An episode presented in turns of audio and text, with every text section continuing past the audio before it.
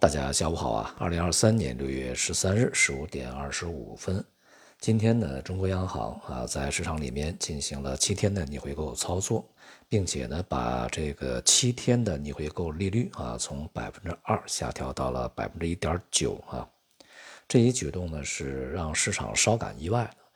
一般情况下来讲呢，应该是这个 MLF 啊，它先动，而短期的这些这个市场的一些利率呢，会跟随的变动啊。这一次呢，是短期逆逆回购利率是先行提前的，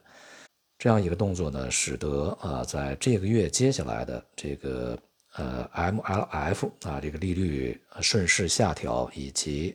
呃二十号左右啊这个 LPR 的顺势下调呢，将成为非常大的这种可能啊。并且呢，也是形成了市场的广泛的预期啊，相信呢，央行会顺应市场这样的一个预期呢，去进行动作啊。相关利率的调整啊，它是在我们所说的时间窗，一个是年中啊，一个是下半年的，尤其是三季度啊。那么这两个，它是在这个呃前面这样的一个时间窗进行的。呃，一方面呢，显示现在的经济复苏力度啊，确实是相当疲软，这个大家已经看到了啊。我们在之前也就说过很多。同时呢，通胀相当低迷啊。而另外一方面呢，也是要与整个全球主要央行货币政策，呃，调整的一个节奏啊，呃，相去匹配和适应啊，以避免呢去造成摩擦。从今天晚间到明天啊，美联储呢将召开它的货币政策会议，并且在我们的北京时间呃周四的凌晨会公布结果啊。市场预期呢这一次它会暂停一次加息。那么在这样的一个当口呢，我们去宣布啊，这个将利率下下调呢，会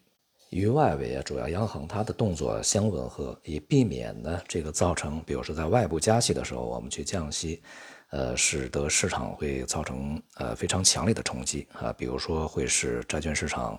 尤其是汇率啊，这个出现非常剧烈的波动。但尽管如此呢，在今天这个市场里面，人民币汇率，呃，又已经创出了年内新低啊，这个离岸呢已经到达了七点一七，呃以上啊，接近七点一八。那么去年年底，我们对人民币汇率，呃，这个将会再度啊走贬，然后接近去年低点的这个预期呢，其中一个最为重要的根据啊，就是这个中美利差倒挂呢会延续啊，甚至是继续的走扩。目前呢，这种趋势并没有停下来啊，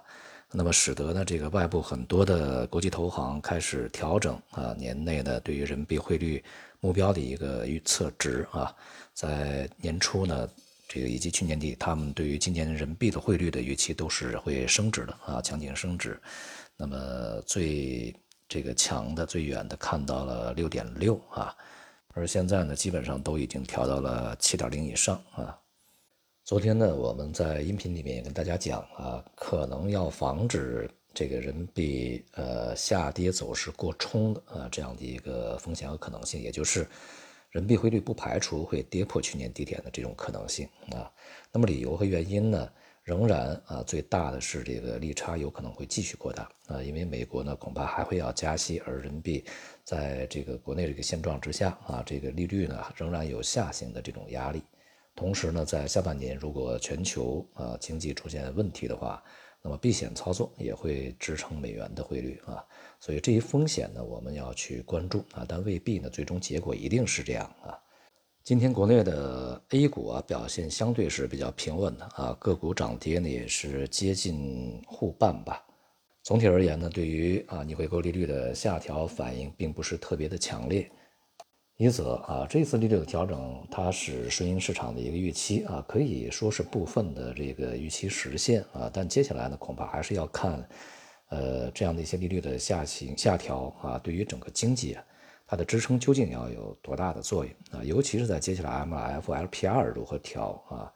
呃，是市场相对更加关心的一些问题。而另外一方面呢，整个全球市场啊，当前的主要焦点还是在这个今明两天将召开的美联储政策会议啊这个上面。那么市场呢也要去观察，是不是啊美联储也会释放一些鸽派的声音。如果说啊，美联储的态度也非常的软化鸽派，那当然对于市场而言呢，会有比较好的支持啊。反之呢，只要美联储在这次会议上稍微透露出未来的这个政策，恐怕还会收紧啊。相对比较强硬和鹰派的话，那可能这个市场所受到的鼓舞呢就会呃大为逊色，甚至是转而去面临非常大的压力啊，抛压。总体来讲呢，今天的科技股、成长股啊，这个表现不错啊，受到了这个利率调降预期的啊一种这个影响啊。而表现比较好的呢，也都是在啊过去大约有一年的时间里面啊上涨非常好的，像 TMT 啊啊这样的一些行业板块啊。而前期呢，这些板块呢也已经出现了比较大的一个这个回落啊，目前呢重新的一个回升呢也并不意外啊，仍然呢没有去超越这个技术性的啊波动的一个范畴，所以呢整个市场而言呢，并没有这个中期啊变盘的任何特征啊，即便有呃一到三周的一个反弹行情啊，呃目前呢这个整体的大的趋势啊下行大的趋势呢仍然是难以改变。而从全球范围内的主要金融市场，包括股市、债市啊、商品汇率这样的市场来看呢，在短期啊，这个需要等待美联储政策啊，美联储会议结束以后，并且呢，经历了短期的啊市场这个波动啊以后呢，才会给出一个非常明确的方向的指引啊。所以呢，